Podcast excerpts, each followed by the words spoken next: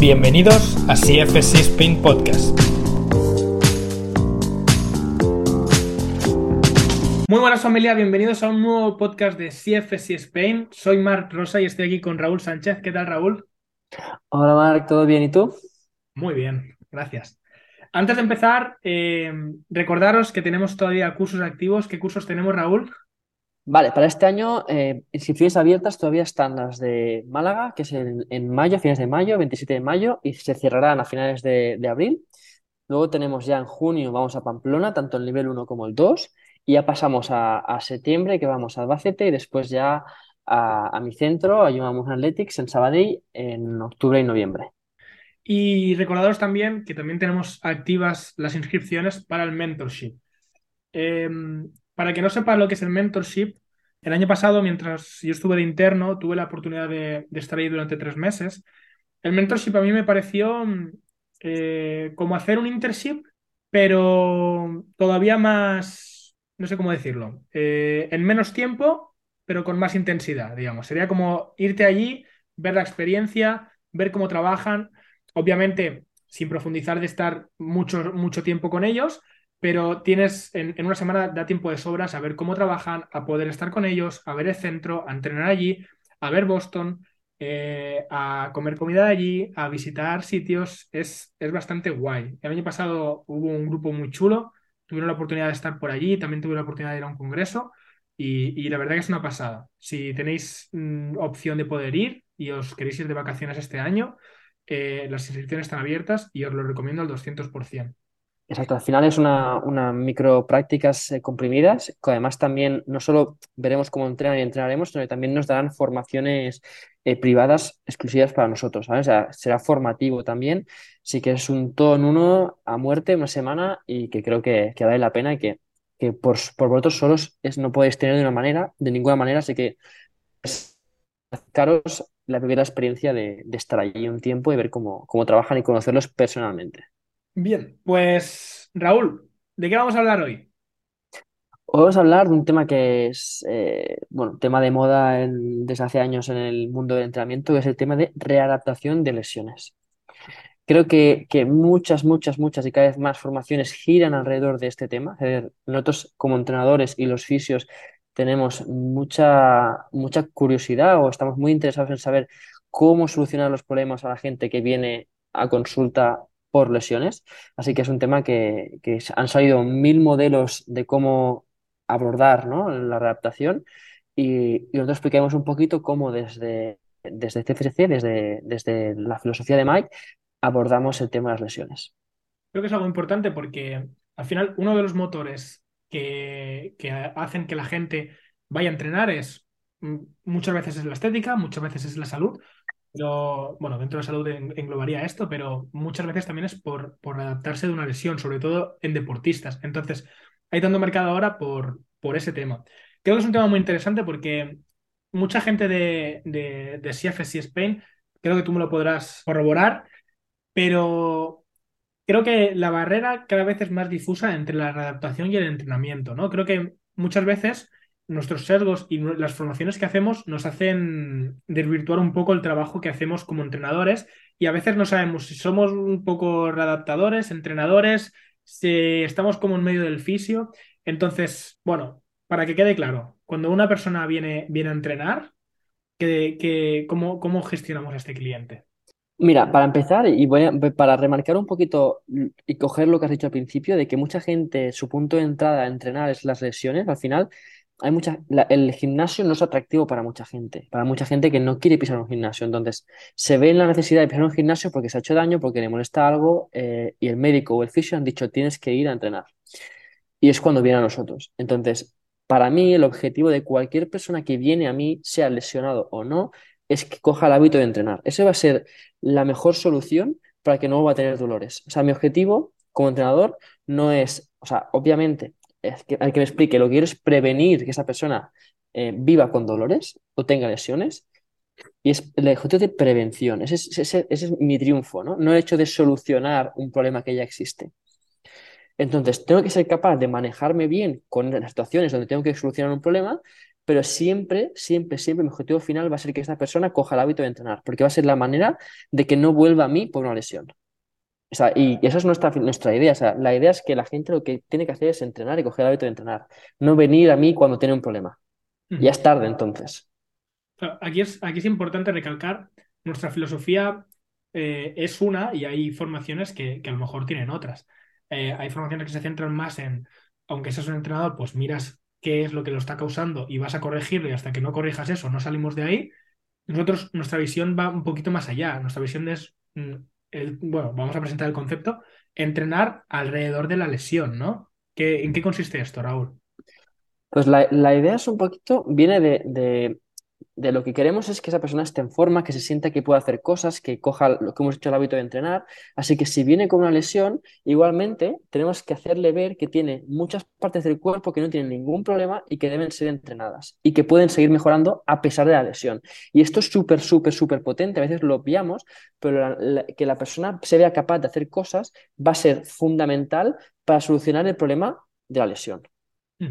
Si nosotros nos centramos exclusivamente en la lesión y prestamos mucha o la única atención en la lesión, al final indirectamente estamos alimentando ese círculo vicioso de me duele, no puedo hacer nada, me duele, no puedo hacer nada, me afecta el sueño, me afecta mi día a día, me afecta el trabajo y eso, todo, toda esta influencia negativa, yo simplemente estoy colaborando a que se siga alimentando. Entonces, si yo puedo entrenar muchas cosas que no tiene ningún problema y ve que esa persona puede mejorar en otros aspectos y verse capaz de hacer cosas, va a ser positivo indirectamente a la lesión. Y eso no quiere decir que no vayamos a trabajar cosas específicas para la lesión, pero siempre dentro de un programa de entrenamiento con lo más completo posible.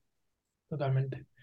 Al final, creo que es muy importante el tema que abordamos porque hay momentos en los que, obviamente, esto es súper general, Sabemos que hay muchos tipos de lesión, sabemos que hay muchos tiempos de recuperación distintos o, de, readaptación, pero al final la persona, porque se lesiona, no tiene que dejar de moverse y el concepto de entrenar alrededor de eso va, exactamente de eso. Entonces, hay un periodo en el que a lo mejor no puedes hacer mucha cosa por mejorar la lesión o a lo mejor no está, no está en tu mano como entrenador. A lo mejor esa, esa parte la tiene un físico, la tiene un médico, la tiene otra persona.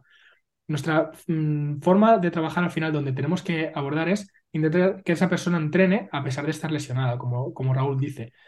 ¿Eso quiere decir que, no tenemos que vincularnos nada de nada con la lesión? Bueno, vamos a, entrenar la lesión y cuando esa, ese tejido o esa estructura lo permita, vamos a ver por qué ha pasado lo anterior. Vamos a evaluar qué ha pasado para no, que no vuelva a pasar, digamos. ¿no? Entonces, ahí yo creo que también entra un poco la valoración. Mm, la valoración que se hace en MBSC eh, o en CFSC, eh, ¿por dónde van un poco los tiros? Bueno, nuestro sistema base es el de FMS, ¿vale? Que si no estáis familiarizados, son siete tests que evalúan de forma general eh, que te puedas mover bien. Entonces, una vez detectas dónde está el problema y hay una pirámide de prioridades, entonces, que iría primero la movilidad, después el, control, el control motor y las acciones, los patrones más complejos, pues vas, vas, vas corrigiendo. Entonces, lo que vamos a ver es si esa persona en la, en la, a nivel general se mueve bien en todas las articulaciones. Es decir, no simplemente vamos a, prestar atención a ese punto que molesta, sino vamos a ver a esta persona qué restricciones tiene, ¿no? Porque a veces una lesión que está en el hombro puede ser que, que indirectamente esté relacionada con algún problema que tenga a nivel torácico, a nivel lumbar, a nivel de cadera. Entonces va a ser importante dar un vistazo general para luego poco a poco ir individualizando y ver qué puedo mejorar en general, ¿no?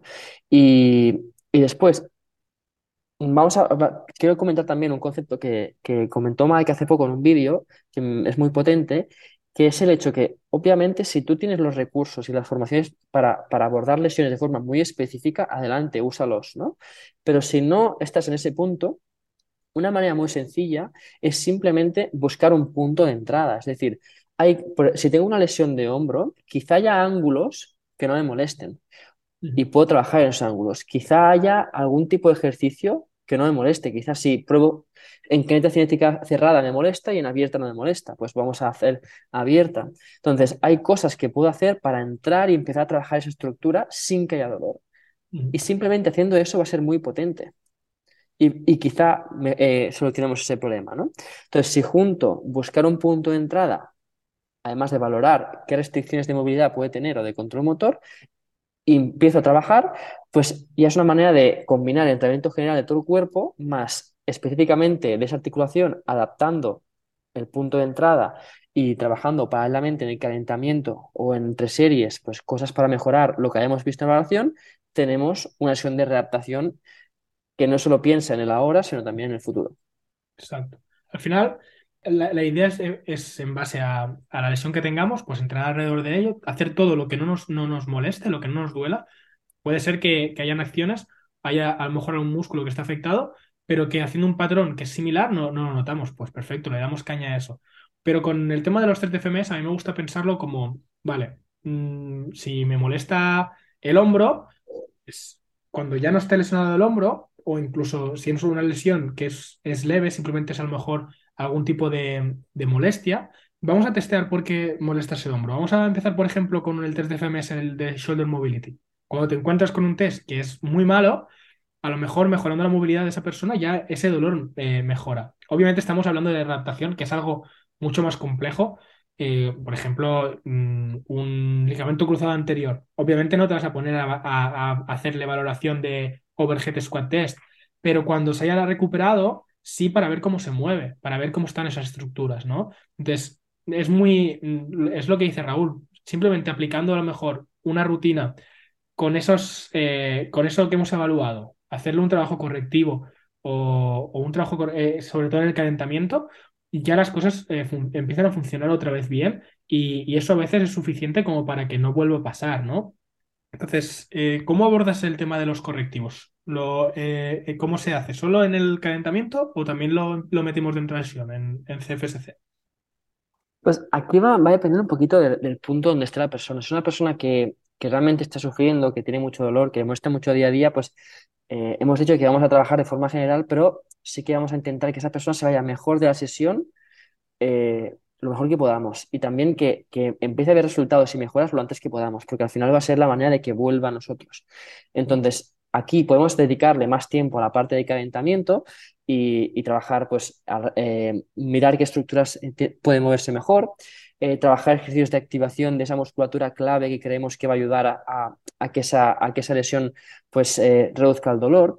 entonces, aquí va a depender un poquito, como he dicho antes, de las herramientas que tengas, pues es el momento de usarlas. Pues el calentamiento, que lo podemos alargar un poquito si está en una fase muy aguda, y meterle caña. Y después, esta parte de más sencilla, es importante que también la, responsabilicemos a la persona y que intente hacerla en su casa, ¿vale? Al final no es lo mismo una o dos horas que pueda pasar contigo a la semana que si, si puede hacerlo una o dos veces al, día, ¿no? Entonces, va a ser importante responsabilizarla ella también, que no solo somos nosotros como profesionales, sino ella también es la que va a salir de la sesión e intentar implicarla en el proceso y que haga faena, deberes en su casa, ¿vale?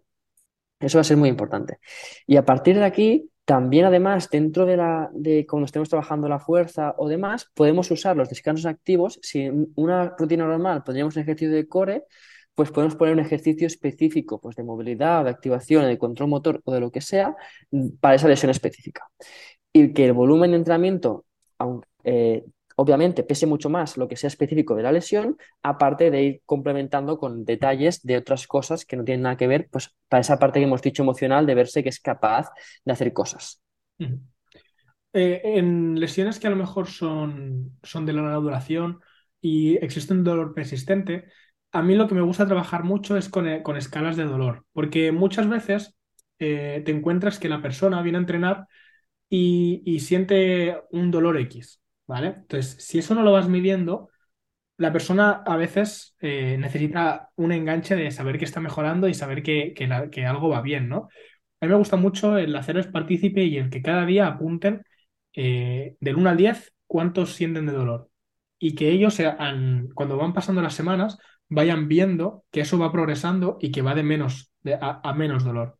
Incluso también te, te puede servir para si ese dolor no baja, intentar eh, valorar o, derivarlo a otra persona que no sea con la que está lo mejor o, buscar otra, otra manera de que ese dolor baje, ¿no? Buscar otra posible opción. Creo que es una herramienta interesante y que también puede ser de, utilidad.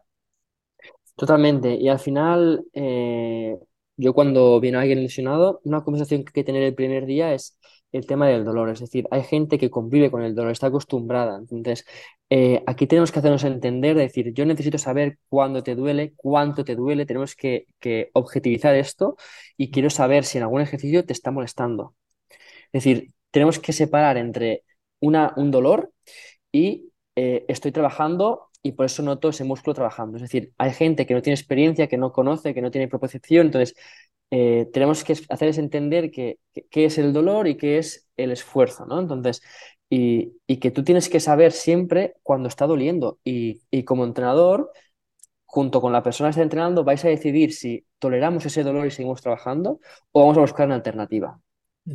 Porque esta persona está acostumbrada a hacer todo su día a día con dolor. Entonces, quizá yo no, no quiero ahora mismo quedarse con dolor. Entonces, vamos a evitar el dolor. O quizás sí, vamos a, trabajar en un dolor que no supere las, el 3 o el 4, porque no hay, no hay otra manera de hacerlo, pero siempre tenemos que estar controlando esa parte. Al final el dolor es, muchas veces es multifactorial. Al final el dolor es como una señal que, nos envía el cuerpo para, para decirnos que hay una amenaza, que hay algo que, de lo que tiene miedo, digamos, si algo metafórico. Entonces, hay veces que, el tejido está recuperado, pero todavía se siente dolor y digamos que esto mm, también la persona, obviamente esto tiene que salir de, un fisio, pero, o, de una, o de un personal médico, pero también tiene que ir viendo un poco la diferencia entre esa activación, ese dolor, etcétera. Entonces, creo que es importante. Y nada, después también comentar que, como sabéis, nosotros tenemos un sistema de trabajo que se llama sistema de progresiones y regresiones, que simplemente es aprender a sistematizar y entender cuál, cuál, cuál, o sea, cómo progresar los ejercicios y regresarlos. Y eso es una, muy manera, una manera fácil de adaptar el trabajo a una persona lesionada. Si tengo una persona que tiene molestias en la rodilla o una lesión en la rodilla, ¿vale? Yo voy a trabajar el split squat este es mi baseline. Pero el split squat duele, ¿no? Hablamos, con ella y duele, ¿vale? Pues, ¿qué puedo hacer para regresar a ese trabajo? Asistido, ¿duele? Vale. ¿Reducimos el rango de movimiento? ¿Duele? No, ¿vale? Pues trabajamos en ese rango de movimiento. Ya tengo un punto de entrada donde empezar a mejorar. ¿Duele también en rango reducido? Bueno, podemos probar una, isometría en un ángulo eh, concreto. ¿No duele? Ya tengo un punto de entrada. Entonces, al final es usar la lógica sin tener muchísimos conocimientos sobre esa lesión puedo ayudar a esa persona igualmente, ¿no? O, lo que decíamos, o incluso si no me veo capaz de, ayudarle en esa lesión concreto, pues vamos a trabajar alrededor, como hemos dicho, ¿no? Pero hay muchas cosas que como entrenadores podemos hacer y siempre con el objetivo a largo plazo de que esa persona tiene que entrenar la fuerza si no lo está haciendo hasta ahora. Entonces, como entrenadores podemos hacer muchísimo más y si no, obviamente, pues derivar, acompañarse otros profesionales que sepan más y, buscar esas alianzas. Exacto, totalmente creo que es importante también siempre tener y contar con, con un abanico, creo que es eh, de, profesionales. Creo que es algo que al final tenemos que curarnos en salud, tenemos que, confiar en una persona que también sepa más de nosotros porque no, no podemos abarcar a todo. Al final somos entrenadores, eh, cada, el entrenador tiene que saber de una cosa, el fisio tiene que saber de otra, aunque hayan puntos intermedios pero tenemos que rodearnos también de, un equipo de, buenos profesionales que nos puedan ayudar en ese sentido, que nos puedan dar respuestas, que nos puedan ayudar en el proceso, que a veces también eh, eh, nuestro ego choca y queremos hacerlo todo porque si no pensamos que, a lo mejor somos peores profesionales y, el saber derivar a tiempo, el saber eh, decirle o mandarlo con otro profesional puede ser una decisión mucho más segura.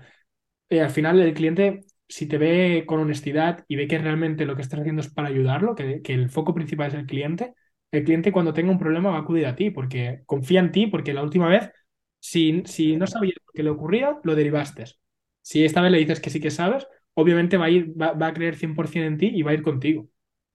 Y lo que comentabas antes, que al final el dolor es multifactorial, entonces eh, nosotros al final como entrenadores solucionamos cosas mecánicas, ¿no? Lo que hemos dicho antes, estoy valorando, veo que tiene una, un déficit de movilidad, pues voy a trabajar eso, ¿no? Pues que seguramente ese déficit de movilidad hace años que lo tiene y no ha pasado nunca hasta ahora, ¿no? No ha pasado nada hasta ahora. Entonces, hay que, o sea, hay que querer mejorar eso, porque sabemos que si no, obviamente hay una, una, tensión, una tensión excesiva en X estructuras, pero sin perder de vista que puede ser que no llegue a, ese, a esos rangos ideales que nosotros sabemos y aún así no, no tenga dolor. Entonces, por eso el tema de, no obsesionarse y frustrarse con mejorar las cosas concretas de una lesión, sino eh, pensar más a largo plazo y combinarlo con, otras cosas. Totalmente. Bueno, familia, pues si tenéis cualquier duda, podéis escribirnos eh, en comentarios. Si queréis que hablemos de algún tema en concreto, podemos mirarlo. Y muchos de los temas de los que hablamos son, son preguntas vuestras que, hacéis por Instagram, que hacéis por el por vía Spotify, etcétera. Así que si tenéis cualquiera, podéis escribirla y, hablaremos de ello. Eh, por mi parte, un abrazo, chicos. Eh, hemos acabado. Un placer, Raúl, como siempre. Igualmente, Marc. Nos vemos en el próximo. Adiós.